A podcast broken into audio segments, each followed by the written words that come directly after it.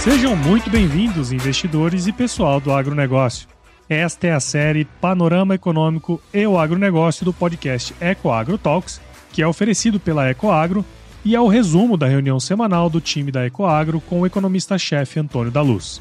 Na reunião de guidance, o time se prepara para os desafios da semana que começa, através de trocas de informações macroeconômicas e setoriais, de modo que todos estejam muito bem informados para entregar os melhores resultados tanto para o agronegócio como para os investidores, pois não tem elo mais forte entre o agronegócio e o mercado de capitais do que a Ecoagro. Esse é um Brasil que dá certo e é por isso que estamos aqui.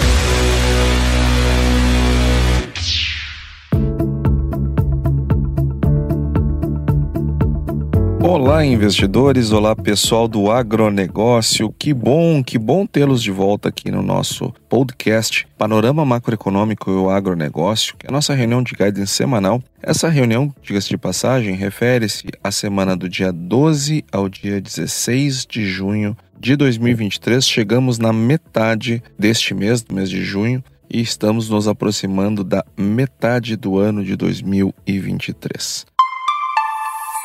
Na semana que passou, tivemos informações bastante importantes. Embora tenhamos tido uma semana mais curta em virtude do feriado e para muitas pessoas feriadão, nós tivemos algumas divulgações bem importantes, tanto do ponto de vista do cenário macroeconômico, principalmente no que diz respeito à inflação, mas também uh, no agronegócio tivemos informações uh, relevantes para a safra, sobretudo a safra americana. Nós vamos começar com a informação que mais importa, vinda da semana passada e que, sem dúvida, ainda nesta semana trará muitas discussões, sobretudo no que se respeita aos juros, foi o resultado do IPCA. IPCA havia uma expectativa, o mercado estava trabalhando com 0,33, uh, nós estávamos trabalhando com 0,31 para, para essa leitura do IPCA referente a maio e o resultado veio 0,23. Então ele veio significativamente abaixo da expectativa média do mercado. Repetindo, era 0,33 e veio 0,23.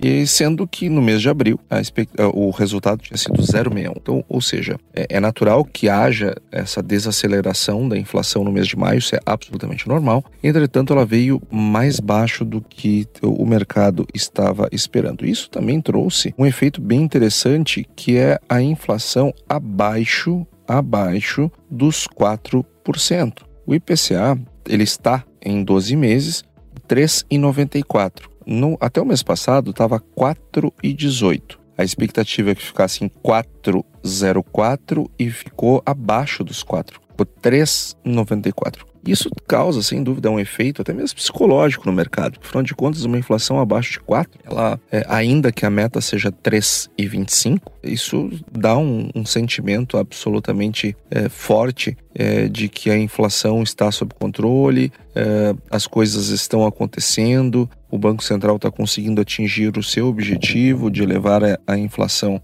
para o centro da meta. Ela tá, está havendo, é, sem a menor sombra de dúvida, uma convergência bastante importante. Se olharmos no acumulado é, em 12 meses, em maio do ano passado, nós atingimos o pico da inflação a leitura é referente a abril, né? Claro, a divulgação de maio referente ao mês de abril. Nós atingimos uma inflação de 12,13%. Então vejam que passado é, é, é, todo esse tempo, no mês de abril nós saímos de um 12% ano passado para 4,18% e agora estamos com 3,94. Sendo que começamos a desacelerar com mais força a inflação no Brasil a partir de, de julho. Julho foi a última leitura mais pesada e de lá para cá nós começamos a desacelerar com mais rapidez. Desde que a Selic atingiu o atual nível de juros, que foi em 4 de agosto de 2022, 4 de agosto do ano passado, o Brasil uh, atingia 13,75 a, taxa, a, a, sua taxa de juros básica. Uh, e, o, e o Copom, o Banco Central, elevava o nosso juro para esse patamar que está até hoje. E desde então, nós começamos a, a ter leituras cada vez menores da inflação. É, o que prova que a elevação dos juros ela é, embora danosa, é algo que ninguém deseja, é igual tomar remédio. Ninguém deseja tomar remédio, mas é necessário. E aqui está mais uma vez, mais uma vez, é, a prova de que a elevação de juros é a melhor alternativa para o combate da inflação, que é um mal maior para a nossa economia do que a própria elevação de juros.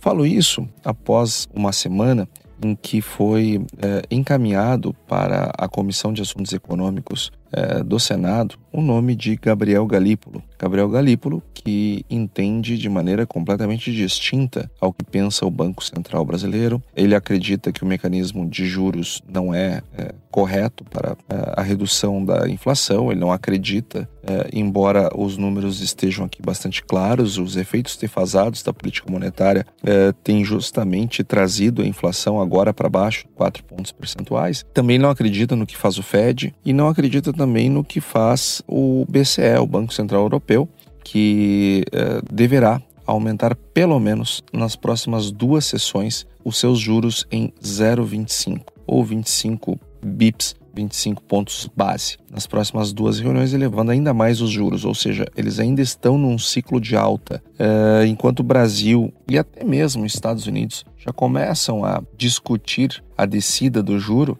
a Europa ainda está subindo juros porque começou um movimento atrasado. Também é verdade que nessa semana que passou, nós tivemos a elevação da taxa de juros por parte do Banco Central canadense. O Canadá elevou os juros para 4,75, atingindo o pico de 22 anos. Ou seja, não é só este economista que acredita que os juros são instrumentos importantes para a redução da, da inflação. O mundo inteiro pensa, e é negacionismo seja do ponto de vista teórico, econômico, como também dos fatos. Eh, é, é negacionismo achar que juros eh, são instrumentos para dar dinheiro para rentista ou para melhorar é, dinheiro, resultado bancário, é, entre outras platitudes. Não, não é verdade. O que acontece é que nós temos uma, um, um instrumento poderoso, importante e necessário para o combate da inflação nas mãos. Então, o Banco Central canadense elevou ainda mais a taxa de juro é, justamente para combater a inflação instalada lá no Canadá. O Banco Central Europeu, é, o, banco Nomura, apresentou um relatório, um banco japonês, apresentou um relatório mostrando que, de acordo com as suas expectativas, nós só teremos redução na taxa de juros é, por parte é, do Banco Central Europeu no final de 24. É o que nos parece talvez um pouco de exagero. Agora, o fato é que essa queda no IPCA, é, de novo, pelo efeito defasado da política monetária, trouxe uma expectativa de que o Banco Central reduza o juro mais cedo do que se esperava. Então, lembrando que havia uma chance significativa de o juros ser reduzido no último trimestre de 2023, começarmos um ciclo de baixa da Selic, é, e esses números animaram o mercado, trazendo uma possibilidade, uma, até mesmo uma perspectiva é, de que o juro comece a cair na reunião do Copom de setembro. Olha, eu vou dizer um negócio para vocês é, que eu tenho aqui trazido toda semana. Eu acho que é lá último trimestre e com as coisas continuando eh, a melhorar da forma como estão. Mas é inegável que na nossa reunião de guidance da semana passada, nós examinamos o resultado do IGPDI e do IPP, que são inflações ao nível do atacado, e também veio uma pancada para baixo. O IGPM, ele veio 1,84 de deflação. Então, sim, o IGPDI nessa semana também trouxe deflação. E nós tivemos agora uh, esse resultado do IPCA abaixo da expectativa uh, de mercado. Então nós já estamos dentro de, dos, do, do, das bandas da meta, né? não estamos no centro da meta, que é 13,25. Mas dado que é um e-mail para cima, um e-mail para baixo, nós já estamos no intervalo de aceitação para a meta. Então, nós já nos encontramos numa situação bem distinta daquela que tínhamos um ano atrás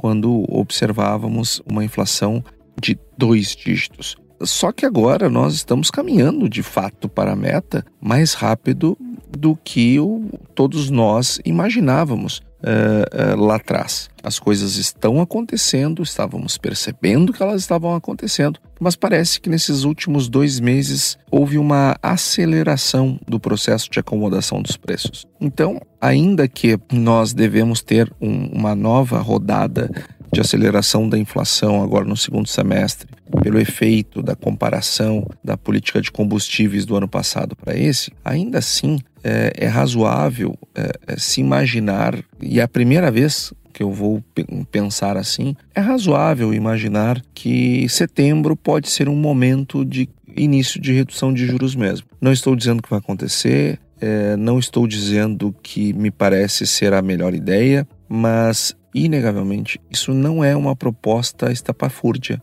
É algo a ser examinado, é algo a ser observado a depender do que acontecer nas próximas leituras da inflação, é, quem sabe possamos ter sim um momento de redução de juros antecedido àquele que imaginávamos lá no, no último trimestre, de repente termos isso agora no terceiro trimestre, anteciparmos, portanto, o início da baixa. Olha, essas últimas leituras, tanto da inflação no atacado quanto também no varejo, ao nível do consumidor, elas têm dado sim uma esperança, quem sabe, ou até mesmo uma expectativa razoável de iniciarmos esse ciclo de baixa da, da taxa Selic antes do imaginado. Sou também o governo apresentou detalhes de um programa que já discutimos na semana passada, que eu acho absurdo, completamente absurdo, mas também trouxe um anúncio de um outro programa que eu acho este sim muito bom, muito interessante, que é o Desenrola. Aquele que eu acho absurdo trata-se do incentivo da venda de automóveis e também caminhões. Eu acho absurdo porque trata-se de uma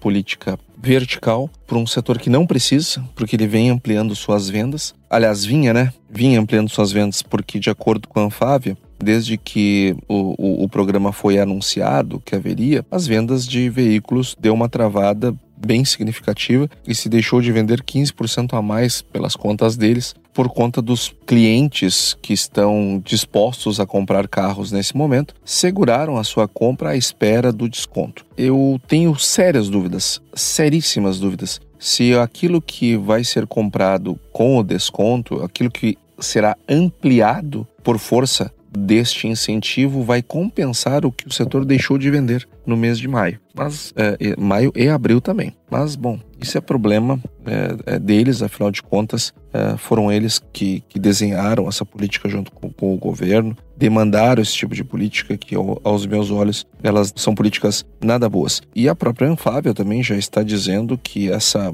esses recursos que o governo vai conceder de 1,5 bilhão de reais de crédito tributário para os próximos quatro meses, eles são insuficientes e absolutamente incapazes é, de mudar a trajetória das vendas dos veículos. Então, deveria ser no mínimo, no mínimo, durar 12 meses. Olha só que absurdo. Mas enfim, aqui está, já está a queixa do setor uh, em relação à política que sequer entrou em vigor, já estão achando pouco. E também é interessante que nós vimos o próprio governo trazer um anúncio que deverá antecipar a reoneração do diesel para justamente financiar o estímulo à compra de veículos. Então, gente, isso aqui é a, é a maior prova de algo que nós Estamos sempre aqui batendo. É, não existe bondade nem maldade em economia. Existe causa e consequência. Existe escolha e consequência das escolhas. É isso que existe em economia. Não tem esse negócio de, ah, eu vou dar um desconto. Tá, mas vai reduzir o gasto? Não, não vou reduzir o gasto. Eu aprovei um arcabouço fiscal que faz com que eu vá, no mínimo, gastar a inflação mais 0,6% do PIB, no mínimo. Então, ou seja, eu sempre terei gastos reais. Bom, somente se eu vou ter sempre gastos reais e eu estou fazendo, desenhando aqui um programa que amplia os benefícios para um determinado setor, o dinheiro sai, tem que sair de algum lugar. Ele tem, gente, o dinheiro não surge no cofre é, do tesouro do Estado, do Estado brasileiro, né? o dinheiro não brota lá. Esse dinheiro ele é tirado da sociedade. Então, quando tem um benefício, sempre alguém está pagando. Não tem, não tem conversa, não tem história. Assim é a economia. E aqui está o governo já antecipando a reoneração eh, dos tributos sobre eh, o diesel para justamente financiar esse estímulo que ele está dando. Agora, no frigir dos ovos, nós temos que lembrar o seguinte: eu vou trazer pessoas que não têm automóveis porque quando toda vez que eu elevo o preço do, do óleo diesel, eu tenho que lembrar que as pessoas todas terminam de alguma forma pagando. Porque mesmo que eu não tenha um veículo, mesmo que eu vá de bicicleta para o trabalho, vá de bicicleta para o supermercado, enfim, as coisas que estão lá no supermercado para eu comprar, elas não chegaram lá de bicicleta também, elas chegaram de caminhão. Então, se aumenta o preço do óleo diesel, eu vou ter também um aumento do preço do frete. É, o custo do frete também se eleva. Então não existe mágica, não, não tem o que fazer a oneração, a reoneração antecipada dos combustíveis, ela pode resolver o problema do governo de caixa, mas ela estimula inclusive a própria inflação. Então, é, não adianta, é, não, não tem mágica. Nós vamos tirar dinheiro de toda a sociedade para dar um benefício para meia dúzia de indústrias, com 100% dela, nem brasileira é, né? São empresas nacionalizadas, mas não são brasileiras. Ah, um outro programa que foi lançado pelo governo, e esse sim eu tenho uma simpatia por ele, é o programa Desenrola, onde dívidas de até 5 mil reais poderão ser parceladas em 60 meses, em até 60 meses, na verdade, né? É, pelo menos é isso que tá, é, que foi publicado no Diário Oficial da União na terça-feira da semana passada através de uma medida provisória, a 1176. E ela traz é, já efeitos jurídicos é, imediatos, mas ela vai passar ainda é, pela avaliação da Câmara e do Senado e o Congresso tem 120 dias para apreciá-la, mas ela já entra em vigor agora. Ela tem uma série de mecanismos interessantes, um deles é fazer um leilão reverso, aonde aqueles que desejam pagar suas dívidas e tem mais de uma, ele pode, a, aquele credor, ele se apresenta para uh, receber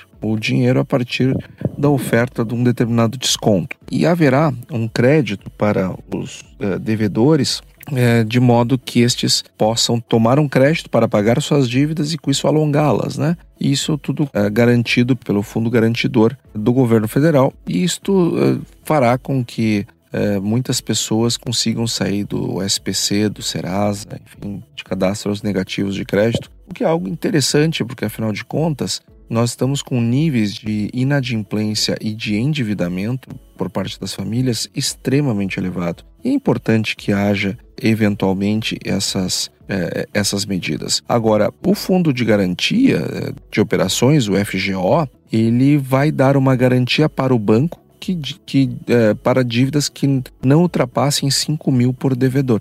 Sinceramente, eu acho que tem efeitos limitados em termos de consumo e do próprio crédito. Agora, eu nem estou com o desejo, sinceramente, de ver essas pessoas arrumarem seu nome, arrumarem sua, a sua situação creditícia para de novo se endividarem. Não é, não é por aí. É, o governo está muito ansioso para dar crédito, para que as pessoas tomem crédito, etc.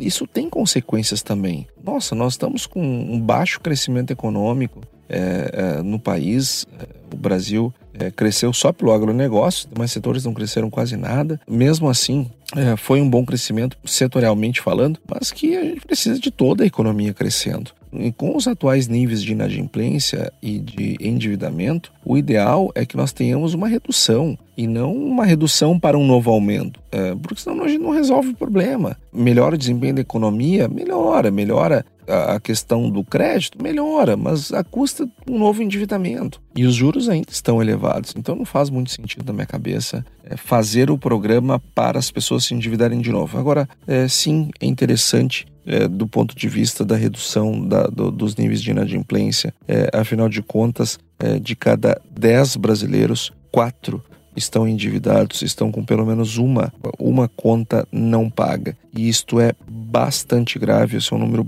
muito alarmante. Então, esse me parece ser um programa bem-vindo. Independente se as pessoas vão ou não voltar a ter um crédito mais acessado, o importante é que ele enfrenta um problema grave, que é justamente os altos níveis de endividamento e de inadimplência. Ecoagro, o elo entre o agronegócio e o mercado de capitais. Agora, pessoal, quero falar um pouco sobre o nosso agronegócio. Nós tivemos uma semana de alta nos preços das commodities e, particularmente, eh, vi uma melhora significativa nas perspectivas para prêmio. Lembrando que os preços estão mais baixos no Brasil porque os prêmios estão negativos. O Brasil ele deverá é, ainda continuar com, com, nessa situação de prêmios negativos ao longo do mês de junho, também possivelmente, provavelmente ao longo de julho também, mas nós já começamos a ver o, o, mês de agosto com prêmios positivos e num processo de melhora. Nessa semana, o preço da soja subiu cerca de R$ reais e, e aí, obviamente, não resolve toda a queda que teve, mas vai sinalizando, vai aos poucos confirmando aquela expectativa que nós temos de ter ali entre agosto, setembro, outubro, novembro, uma janela de venda com, com nível de preços melhores do que os atuais que nós estamos presenciando, em que pese a realidade para 2024 ela não seja lá muito animadora do ponto de vista dos preços. Também não é nenhuma tragédia, porque afinal de contas caiu bastante os custos de produção. Agora, é, sim, as perspectivas de preços elas não são muito boas, não, não são nada confortáveis. Afinal de contas, deveremos ter uma safra bastante significativa colhida tanto aqui no hemisfério sul como também no hemisfério norte, tudo mais constante. E por que eu estou dizendo tudo mais constante? Porque nós já temos algumas é, observações de seca, de estiagens lá nos Estados Unidos. Isso aí é um, um, um relatório da AgWeb, que inclusive foi meu amigo, meu colega querido, o Jordão, que me passou. E esse relatório dele mostra que as áreas de produção de milho nos Estados Unidos 45%, 45% de toda a área de milho nos Estados Unidos está em zonas que estão consideradas como estiagem. Mas claro, nós sempre temos que lembrar, a safra nos Estados Unidos está no início. Nós já vimos mais de uma vez é, haver uma uma mudança significativa a partir de um determinado momento começa a chover e aí aquela planta que no início foi prejudicada emparelha e vai embora. E aí ficam lá o pessoal que ficava projetando queda disso desastre daquilo fica tudo lá olhando. Então é, não é por aí não é isso que fazemos e nem isso que queremos fazer. Agora também não podemos fechar os olhos. Existe é, é, o fato 45% de toda a área de milho está em zona de estiagem. E hoje, uh, o desenvolvimento das safras, tanto de milho quanto de soja, estão percentualmente consideradas boas ou excelentes. 64% da safra de milho é considerada boa ou excelente, está em, em muito boas condições, portanto, e 62% da soja. Ou seja, o que isso aqui significa? Significa que 38% da soja não está em condições boas ou excelentes. É, e milho significa que 36% não está em condições boas e excelentes. Logo, não há ainda uma é, uma situação por parte dos preços é, que, que reflita essas condições não tão boas, porque afinal de contas ainda essas safras podem melhorar. Agora, inegavelmente, a safra americana não começa com o pé direito, ela não começa bem e, e traz aqui alguma preocupação para os produtores. Isso, de certo modo, traz também uma certa esperança para os produtores brasileiros para terem preços um pouco mais razoáveis no ano que vem, que sim, no ano que vem nós teremos níveis de preços mais baixos do que nós temos é, hoje. E eu aqui já me dirijo também ao investidor que vai ver essa queda de preço, mas aquele que está aqui na nossa reunião de guidance toda semana, ele não se assusta com o agronegócio porque ele tem informações é, sobre o setor, como essas que nós passamos aqui toda semana. É, vai ter queda no preço, sim, é tudo ou mais constante. Entretanto, nós temos uma é, queda no custo também muito significativa. Então, as margens deverão ser preservadas apesar de um nível de preço mais baixo. Agora, é, vai assustar muita gente essa queda de preço se ela se confirmar, e a única coisa que pode fazer ela não se confirmar é justamente perdas de safras que se acontecerem, que aconteçam longe daqui, que aconteçam lá nos Estados Unidos mesmo. Agora não dá para contar com isso porque recém estamos no início do ciclo produtivo americano. Então, pessoal, essas foram as informações que eu queria trazer aqui para nossa reunião de guidance. Eu desejo a todos uma excelente semana e até semana que vem. E aí, você gostou desse podcast? Se gostou, considere compartilhar este episódio com alguma pessoa que irá se beneficiar deste conteúdo e nos ajude a alcançar mais pessoas. O roteiro e apresentação deste episódio foi do economista-chefe da Ecoagro, Antônio da Luz, a produção do Agro Resenha e a edição do Senhor A. Saiba mais sobre a Ecoagro em www.ecoagro.agr.br. Ecoagro, o elo entre o agronegócio e o mercado de capitais.